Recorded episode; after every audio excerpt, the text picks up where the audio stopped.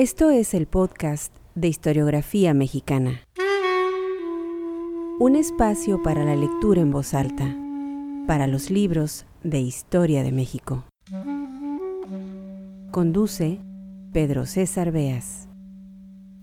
Los comentarios a esta serie dedicada a Antonieta Rivas Mercado puedes escucharlos en el capítulo 26 de historiografiamexicana.com. Diario, París, 1931. Escribe Antonieta Rivas Mercado.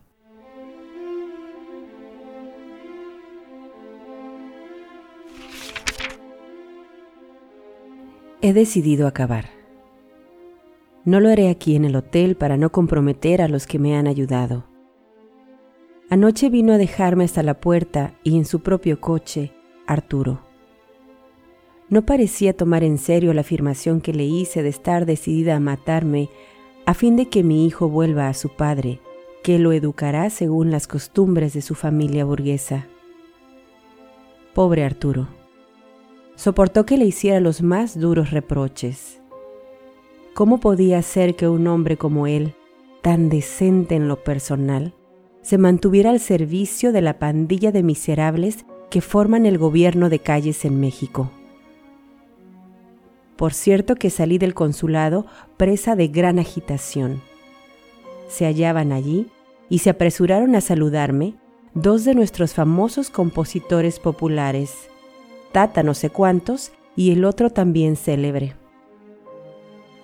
Partían también para México y se felicitaban de que pudiésemos ser compañeros de viaje.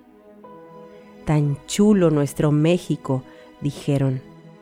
En ese momento perdí la calma y prorrumpí casi en insultos. Tan puerco, les dije, tan puerco como todos los que ven con indiferencia aquella situación. ¿Qué no les da asco? que ya se acabaron los hombres? Por mi parte, a mí me dan náuseas pensar que he de volver a mirar las caras de todos aquellos rufianes sin ponerles el puño en el rostro.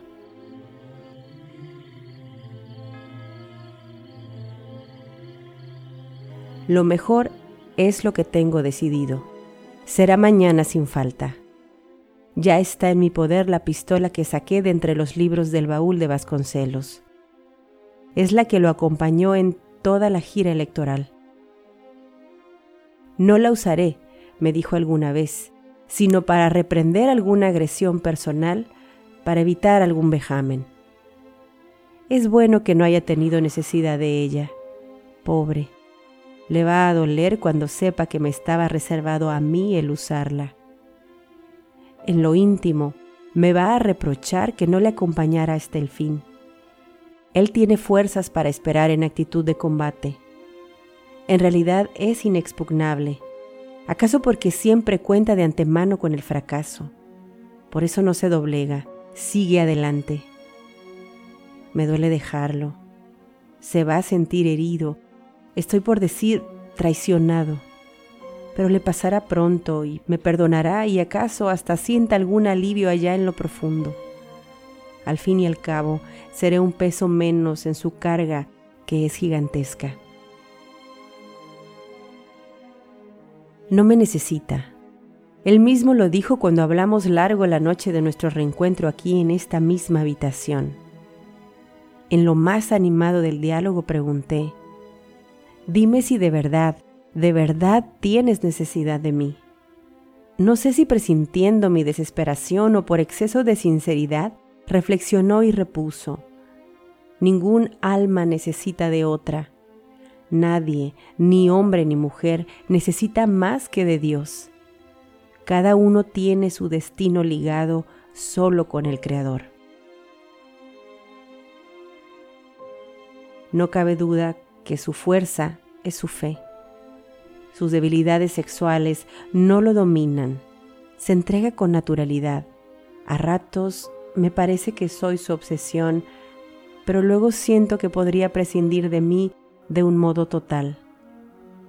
A menudo cae en goces un tanto pueriles, como el gusto con que visita una bodega de vinos portugueses, se hace servir una o dos copas, contempla el vino a trasluz hace que todos lo bebamos y a poco se levanta y se olvida. Se diría que la sensación no penetra más allá de su corteza. En el fondo, ¿qué es lo que quiere? ¿Pero acaso algún hombre sabe de verdad lo que quiere? Solo los santos. Pero él es apenas un santo malogrado. A veces me recuerda la frase de León Bloy, el mayor dolor del hombre es el dolor de no haber sido un santo. En él hay algo de la seta y un sedimento de misticismo. Los sucesos y las cosas le rozan, pero no lo penetran.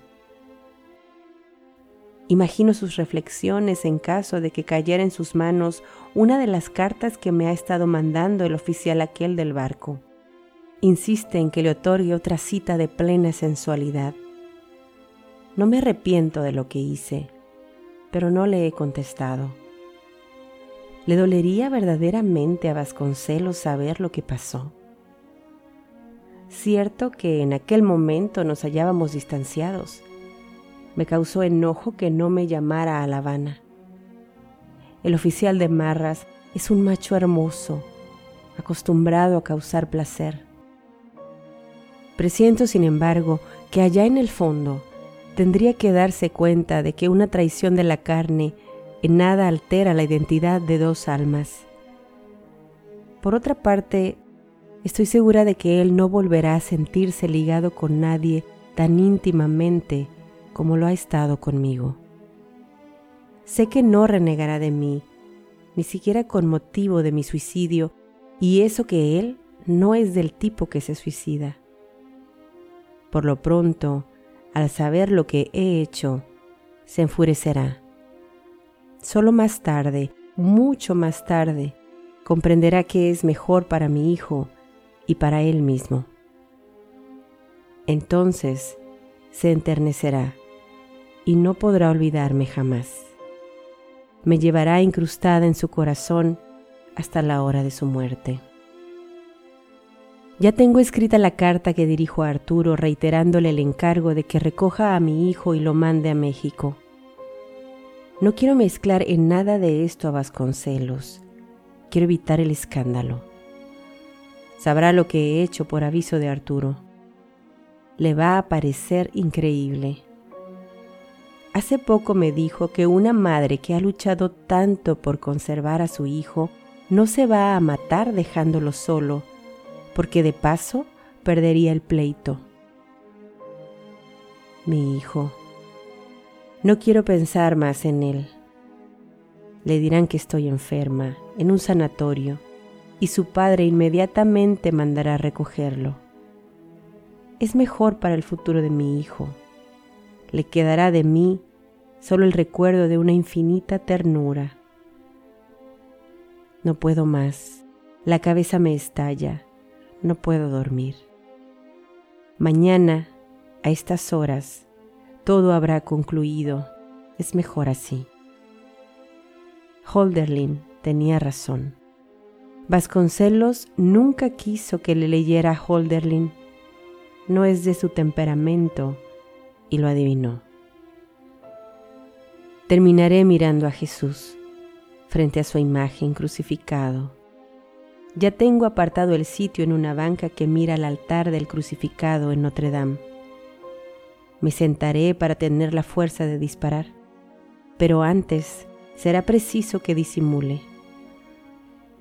Voy a bañarme porque ya empieza a clarear. Después del desayuno, todos iremos a la fotografía para recoger los retratos del pasaporte. Luego, con el pretexto de irme al consulado, que él no visita, lo dejaré esperándome en un café de la avenida.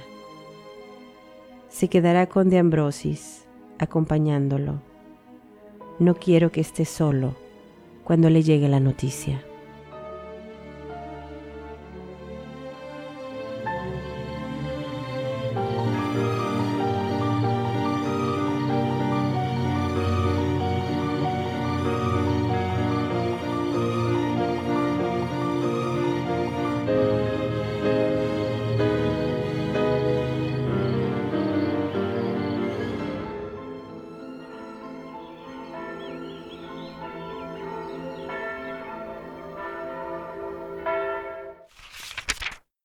Escucha todos nuestros episodios en historiografiamexicana.com.